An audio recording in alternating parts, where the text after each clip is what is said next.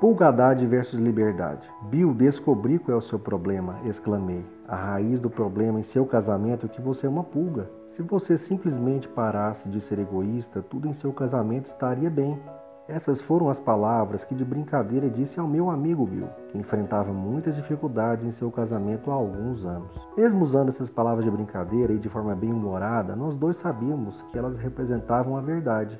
Bill e sua esposa eram realmente duas pulgas. Assim como tantos outros casais que conheci, o principal problema do meu amigo não era que ele desconhecia sua condição de parasita. O verdadeiro problema era que Bill ainda não havia descoberto como deixar de ser uma pulga no relacionamento com sua esposa. Escolhi utilizar a analogia sobre ser uma pulga para descrever as áreas de egoísmo com as quais devemos lidar em nosso próprio relacionamento conjugal. Embora existam muitas áreas em nossos casamentos nas quais não nos relacionamos como uma pulga em relação aos nossos cônjuges, todos nós acharemos pelo menos algumas situações em que isso acontece. E se formos libertos, certamente causará um grande impacto na qualidade de vida dos dois parceiros dentro do casamento. Dito isso, vamos analisar as definições dos conceitos-chave discutidos aqui. Pulga: qualquer membro das mil 1.600 espécies e subespécies de pequenos insetos sem asas, sugadores de sangue, parasitas encontrados desde o Círculo Ártico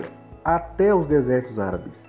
Estruturas anatomicamente especializadas permitem que a pulga se fixe na pele de mamíferos ou pássaros para consumir seu sangue. Pulgadade a qualidade ou estado de relacionar-se com um parceiro conjugal como uma pulga se relacionaria com um cachorro.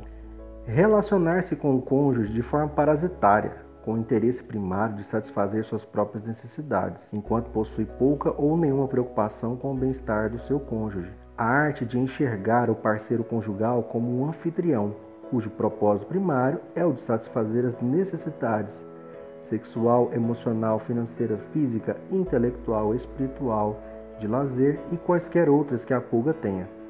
Definição do autor. Liberdade: a qualidade ou estado de ser livre, como ausência de obrigatoriedade, repressão ou coação de escolha ou ação, libertação da escravidão e detenção ou liberação do poder de alguém. Então, qual é a diferença entre ser livre e ser pulga?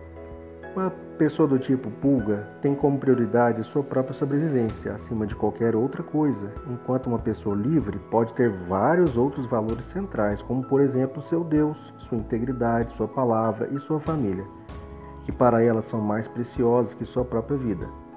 Uma pessoa livre não é dirigida por sua necessidade imediata, ao contrário, ela é livre para privar-se de sua necessidade imediata em favor de algo mais importante a longo prazo. Já uma pulga é sempre movida a atender sua necessidade pessoal imediata. Uma pessoa livre faz escolhas baseadas em valores profundos, enquanto uma pessoa pulga faz escolhas primariamente em resposta às escolhas do anfitrião. A pulgadade está enraizada nos medos relacionados à identidade e ao bem-estar. Provavelmente, a maior batalha que você enfrentará ao transformar seu casamento da pulgadade à liberdade será lidar com dois medos e inseguranças básicos. Geralmente, essas duas forças motoras são enraizadas de forma profunda no coração e dirigem muitas de nossas atitudes externas e dos nossos comportamentos de pulga. A primeira força motora poderosa que dirige a maioria das pessoas é um profundo medo, algumas vezes inconsciente, de não ser amado ou de não ter valor. Em segundo lugar, muitas pessoas também experimentam um medo profundamente enraizado de não terem suas necessidades atendidas. O medo sempre força as pessoas a tentarem eliminar o que é percebido como seu causador. Esses dois medos relacionados à identidade, eu não tenho valor, e ao bem-estar, minhas necessidades não serão atendidas, fazem com que muitas pessoas se comportem como pulgas intensamente egoístas, buscando tornarem-se valiosas e atenderem suas próprias necessidades. Como diz em Filipenses 2, 3, 4, nada façam por ambição egoísta ou por vaidade, mas humildemente considerem os outros superiores a si mesmo. Cada um cuide não somente dos seus interesses, mas também dos interesses dos outros. Nossa inabilidade de praticar esse ensino poderia ser um indicador da nossa própria escravidão à pulgadade e da necessidade de sermos libertos. Primeiramente, somos instruídos a não fazer absolutamente nada por egoísmo ou vaidade. É claro que somente uma pessoa verdadeiramente livre pode agir dessa maneira. Em seguida, somos instruídos a considerar o outro, nesse caso o nosso cônjuge, como mais importante que nós mesmos. Por que isso é tão difícil de se fazer? Porque tem a ver com o medo relacionado à identidade que discutimos anteriormente. Se você está convencido de que é amado incondicionalmente e de que tem valor independentemente do seu desempenho e realizações, então pode ser possível para você considerar o seu cônjuge mais importante que você mesmo.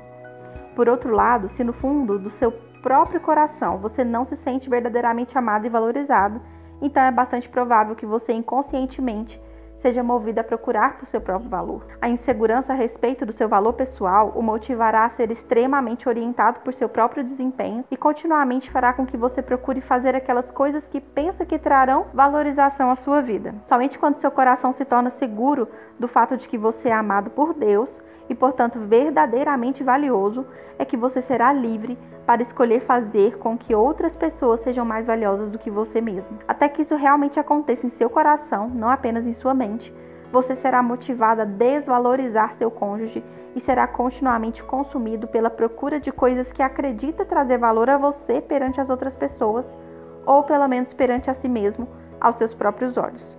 Consequentemente, se você observa que tem uma tremenda dificuldade em considerar seu cônjuge como alguém mais valioso do que você mesmo, jamais mudará isso tentando atribuir-lhe valor com todas as suas forças. Seu coração não permitirá que isso aconteça. A falta de valorização do seu parceiro conjugal é somente um indicador de que você não está seguro do amor de Deus e do seu valor inerente.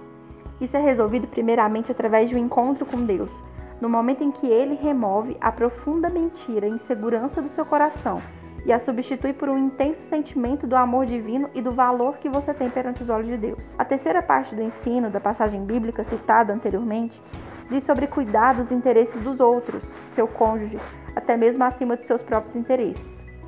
Repito, o problema acontece quando você não está seguro de que seus próprios interesses serão cuidados.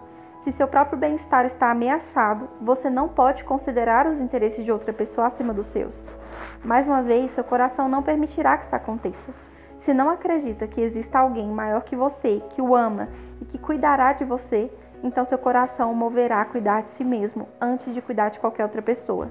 Se sua experiência de vida no passado provou que ninguém nunca esteve ao seu lado, ou se você foi profundamente ferido, abusado ou violado de alguma forma, então provavelmente você será movido a cuidar dos seus próprios interesses e a proteger a si próprio, até mesmo de forma inconsciente. Por outro lado, se você é verdadeiramente seguro de que as suas necessidades serão supridas e que seu próprio bem-estar não está em risco, então pode descansar internamente e ficar seguro de que Deus suprirá suas necessidades e cuidará dos seus interesses. Quando isso for uma realidade, você conseguirá eleger os interesses e o bem-estar do seu parceiro conjugal como mais importante que os seus. Portanto, novamente, se você observa que tem grande dificuldade em considerar os interesses do seu cônjuge acima dos seus, jamais conseguirá mudar isso à força. Sua incapacidade de alcançar essa mudança deveria ser um indicador de que você tem uma profunda raiz de medo em seu coração de que Deus não suprirá suas necessidades e que, consequentemente, você deve cuidar de si mesmo. Quando relatamos esses sintomas de casamentos aprisionados pela pulgadade, a maioria das pessoas ainda assim falha em reconhecer seu próprio egoísmo. Muitas realmente acreditam que devem ter uma pequena área para ser liberta, mas que no geral são realmente bastante libertas de comportamentos parasitas. E é claro que muitos de nós estamos convencidos de que a pessoa com quem somos casados é muito mais pulga do que nós mesmos. Eu, é claro, sou amoroso e gentil anfitrião. Entretanto, é universalmente conhecido que pulgas não se casam com cachorros, mas sim que pulgas se casam com pulgas. Cães verdadeiros não são atraídos por pulgas. Portanto, se seu cônjuge é uma pulga, bem. Por isso o título Duas Pulgas e Nenhum Cachorro. Reflita agora. No meu relacionamento conjugal em geral, eu sou uma pulga ou sou livre? Eu sou suficientemente seguro do amor de Deus e do conhecimento de que eu tenho valor e que minhas necessidades serão atendidas de forma que eu possa considerar meu cônjuge mais importante que eu mesmo e zelar pelos interesses do meu cônjuge acima dos meus interesses pessoais? Faça uma oração pessoal e depois uma oração com seu cônjuge sobre isso.